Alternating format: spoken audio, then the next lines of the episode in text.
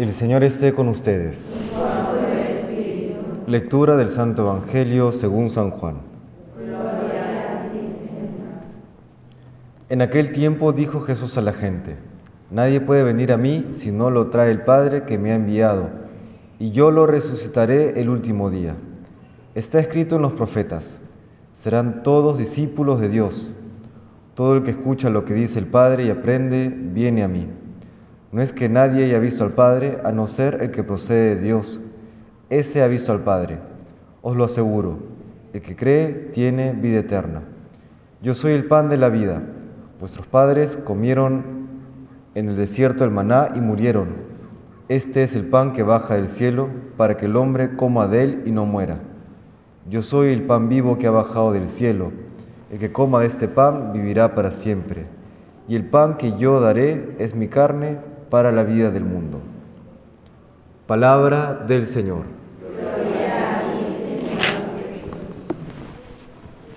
Siempre me ha llamado la atención este pasaje del capítulo 8 de los Hechos de los Apóstoles.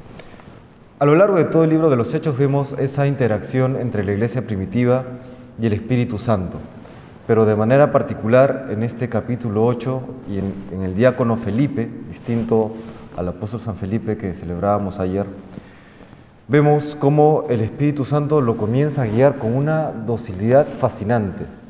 Primero a través del ángel del Señor, dice la Escritura, le dice, ponte en camino hacia el sur por la carretera de Jerusalén a Gaza, que cruza el desierto, es decir, lo manda al desierto, como que de pronto estamos aquí, cada uno en sus quehaceres, y siente un impulso y dice, anda al desierto, a ver cuántos haríamos caso, esa primera docilidad. Luego caminando viene este etíope y nuevamente ese impulso del Espíritu Santo, acércate a la carroza, que seguramente además habrá tenido su seguridad, su guardia, etc. ¿no? Un, desconocido que se acerca a una carroza, de todas maneras pone en cierto riesgo su propia seguridad personal. Y luego el Espíritu Santo lo va guiando, lo va guiando para que establezca una conversación con este etíope y luego termina bautizándolo y nuevamente termina de una manera misteriosa, extraña, que tras bautizar al, al, etíope, dice, el Espíritu Santo del Señor arrebató a Felipe y fue a parar a Azoto.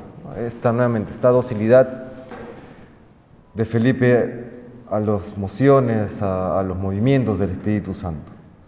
Sin embargo, quisiera destacar algo también a la luz del Evangelio del día de hoy.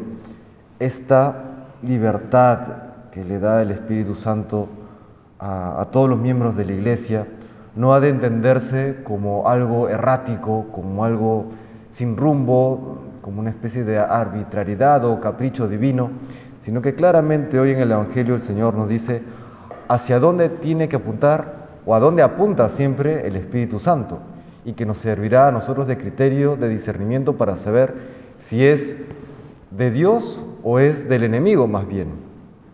Dice hoy el Señor que el que coma el pan vivo que ha bajado del cielo, ese vivirá para siempre.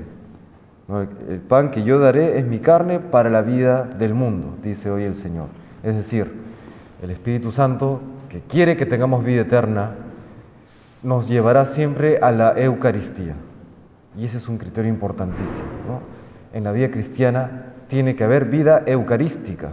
Si no hay vida eucarística, si no nos lleva a la Eucaristía, si no nos lleva a la adoración, si no nos lleva a la Santa Misa, pues entonces podemos estar siendo engañados con la mejor de las intenciones por parte nuestra, pero podemos estar siendo engañados. ¿no? Aquella persona que se aleja de la Eucaristía para actos de caridad, que por supuesto los actos de caridad están muy bien, pero lo comienza a alejar de la Eucaristía, es de entre dos cosas buenas optar por la peor. No digo que sea mala, sino quizás es la menos conveniente o la no conveniente.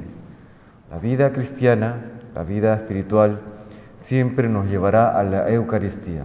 Las acciones del Espíritu Santo, las mociones del Espíritu Santo, nos llevarán siempre a la Eucaristía.